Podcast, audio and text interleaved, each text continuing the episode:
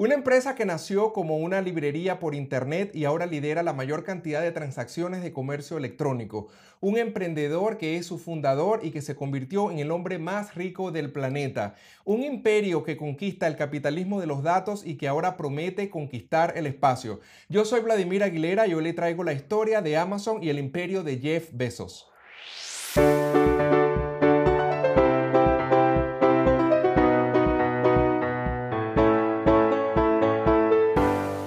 Hola amigos, bienvenidos a un nuevo episodio de Vladimir Aguilera Multifacético. Hoy le traigo la historia de una de las compañías más lucrativas del mundo. Me refiero de la empresa Amazon, que ya todos conocemos porque seguro ya hemos comprado algo a través de Internet. Y evidentemente que para poder hablar de Amazon tenemos que hablar de la biografía de su fundador, el señor Jeff Bezos, quien últimamente es conocido ampliamente porque se convirtió en el hombre más rico del planeta. Comenzamos entonces con lo que es la biografía de Bezos. Bezos nace un 12 de enero de 1964 en la ciudad de Albuquerque, Nuevo México, en los Estados Unidos. Su nombre original era realmente Jeffrey Preston Jorgensen. Sin embargo, no se sabe nada del origen de su padre biológico. Lo que sí se sabe es que su madre se casó posteriormente con un señor apellido Bezos de origen cubano y de allí que Jeffrey se convirtió en Jeff Bezos.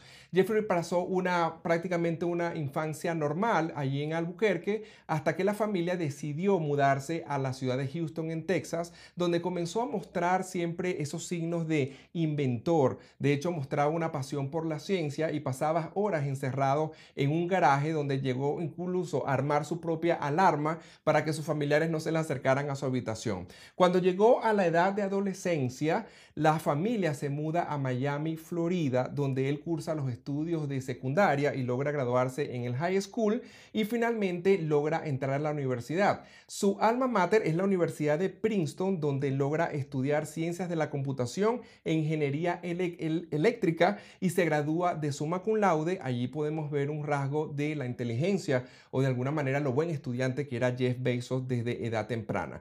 Una vez que comienza su periodo de laboral, Jeff Bezos se traslada a lo que es la ciudad de Nueva York y comienza allí a trabajar en el área de Wall Street, donde se dedica principalmente al área financiera y logra pasar filas a una firma de inversiones llamada DE Show, donde se convierte incluso en el vicepresidente senior más joven de la historia de la compañía. En el año 1992, mientras estaba trabajando en esta firma, se, casa o contrae matrimonios con Mackenzie Bezos, con la cual llega a tener cuatro hijos. Y algo que es bien importante eh, saber es que Jeff Bezos comenzó a tener esa idea de emprender un negocio porque comenzó a ver en la, en la prensa local que Internet en ese momento estaba creciendo a pasos agigantados. De hecho, él logró, él afirma en muchas de las entrevistas que se le han hecho que él vio que el crecimiento era del 2300% y él comenzó a soñar en tener una tienda online y luego de hacer una exploración se dio cuenta que lo mejor era apostarle a los libros y es así como nace la idea de crear una tienda virtual o una tienda eh, de comercio electrónico que posteriormente se llamaría amazon.com. Llega el año 1994 y es el momento en el cual Jeff Bezos decide abandonar la firma en la cual tenía tremendo puesto porque era vicepresidente y decide crear su emprendimiento que se convertiría posteriormente en Amazon.com, la cual va a fundar en la ciudad de Seattle en los Estados Unidos. Inicialmente la empresa se iba a llamar Relentless, pero sus amigos lo persuadieron y sus abogados de que le cambiara el nombre por algo mucho más atractivo. Es así como vemos a un Jeff Bezos buscando en un diccionario a nivel de todo lo que son el alfabeto y comienza a ver por la A y le llama la atención una palabra que se llama Amazon, que es precisamente el nombre del río Amazonas, que es el río más caudaloso del mundo, y como él se quería convertir en el más grande del mundo, decidió por ese nombre. Así llegamos entonces a una compañía que está naciendo con el nacimiento y evolución de Internet. Cuando Amazon comienza a vender los libros online, tuvieron muy buenas ventas, no solamente en Estados Unidos, sino en 45 países del mundo, obteniendo así ingresos incluso de aproximadamente 20 mil dólares a la semana. Sin embargo, como compañía, Amazon no llegó a ser 100% rentable. Todos es de conocimiento público que la compañía al principio daba muchísimas pérdidas. Sin embargo, con la evolución de los años, esto iba a cambiar dramáticamente hasta lo que es el gigante que es hoy. Vale la pena también señalar que en el año 1997, 2007, tres años después de su fundación, Amazon se vuelve pública y en el año 1998 la empresa comienza a diversificarse no solamente en el área de libros, sino también en la venta de juguetes, de CDs, de prendas de vestir y también en la parte de videojuegos. A partir de allí, la empresa comienza a crecer dramáticamente y a convertirse en el monstruo de comercio electrónico que es hoy en día.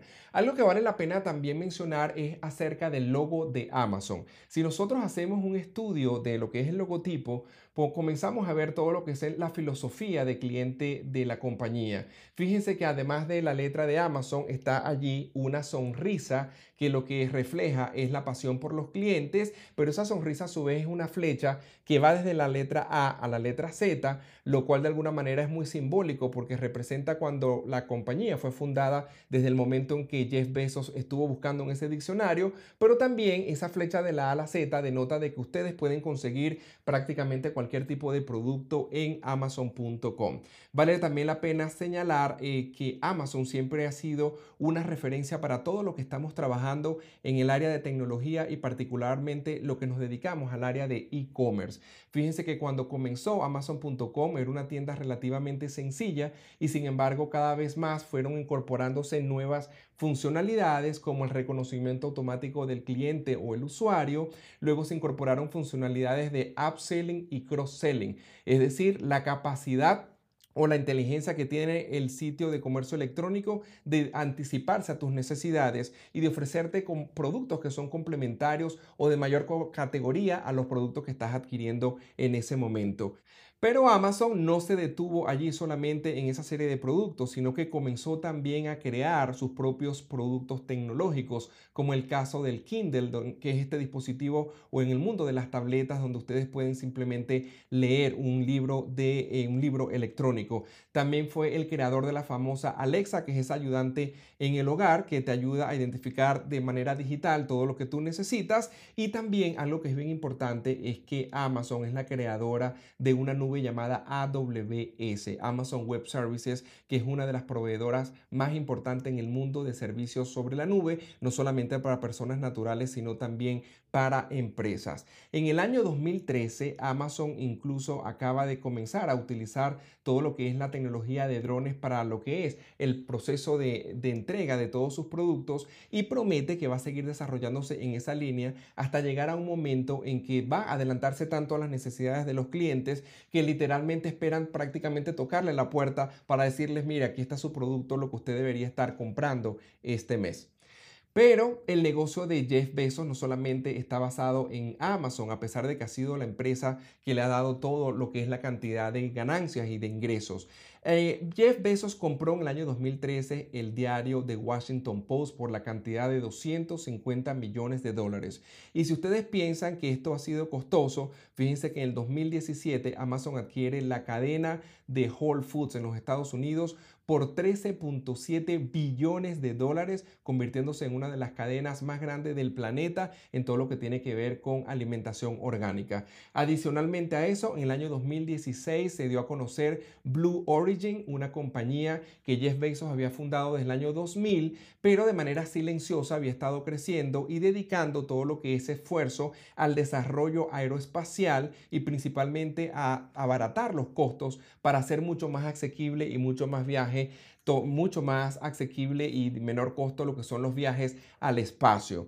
En el 2019, la NASA también ha anunciado una especie de colaboración con Blue Origin para comenzar a desarrollar todo lo que son los viajes al espacio, principalmente a la Luna y al planeta Marte. Pero Jeff Bezos no solamente es un magnate de los negocios, también está comenzando a dar fuertes pasos en todo lo que es las fundaciones sin fines de lucro. En el año 2019 creó lo que se llama Bezos Day One Fund, una compañía, una fundación que se dedica principalmente a proteger a las personas sin hogar, donde ha aportado un total de 2 billones de dólares. Y en febrero del 2020, Bezos ha creado otra fundación que se llama Bezos Earth Fund, que básicamente es para combatir los efectos secundarios que produce todo lo que es el efecto del cambio climático sobre la Tierra. Y allí está aportando 10 billones de dólares a nivel de fondo.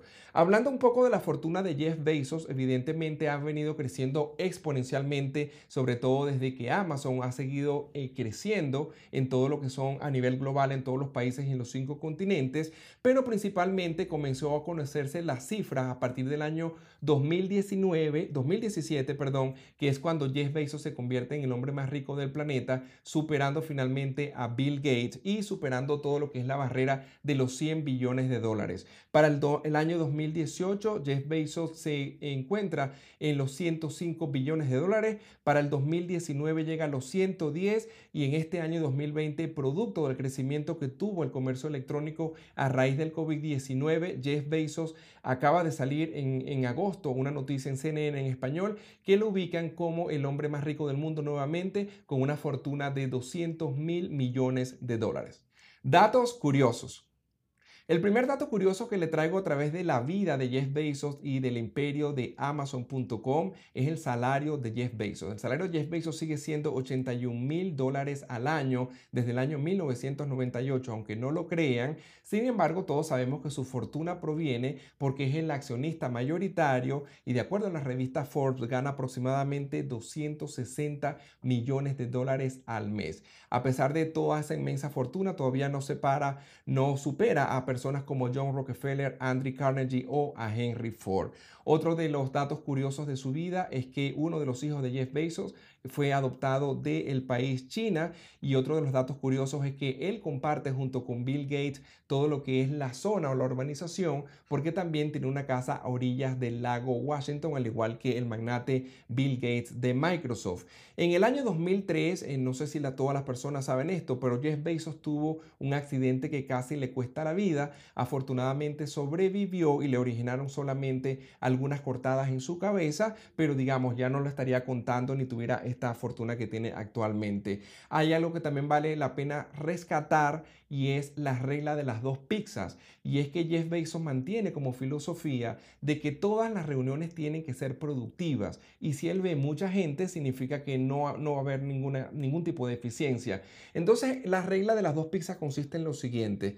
La reunión va a ser eficiente si solo si hay suficientes personas como para alimentarla solamente con dos pizzas. Si las dos pizzas no alcanzan, significa que la reunión es ineficiente y hay que replantearla en reuniones mucho más individuales. Otra de las cosas que es bien importante señalar son las teorías conspirativas que siempre están apareciendo por internet y en las redes sociales acerca de las intenciones de Jeff Bezos, porque estamos claros que Jeff Bezos controla gran, gran cantidad de los datos de todos los usuarios a nivel mundial, a nivel de, de nuestras bases de datos cuando estamos haciendo transacciones en amazon.com. Sin embargo, son simplemente teorías conspirativas que no han sido demostradas. Lo que sí es cierto es que con la inteligencia artificial de Amazon, cada vez ellos saben más información de nosotros mismos que ni siquiera nosotros sabemos.